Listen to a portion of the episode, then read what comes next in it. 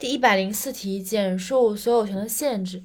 所有权的行使受到一定的限制，主要表现为以下四个方面：第一是法律上的限制，第二是环境上的限制，这对应的是合法原则和绿色原则。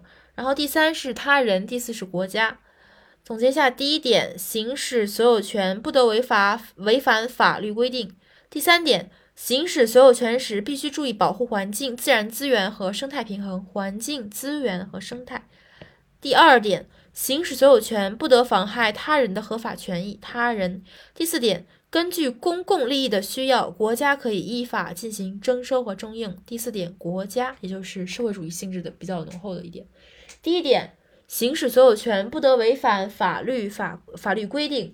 第二点，行使所有权时要必须注意保护环境、节约资源、自然资源和生态平衡。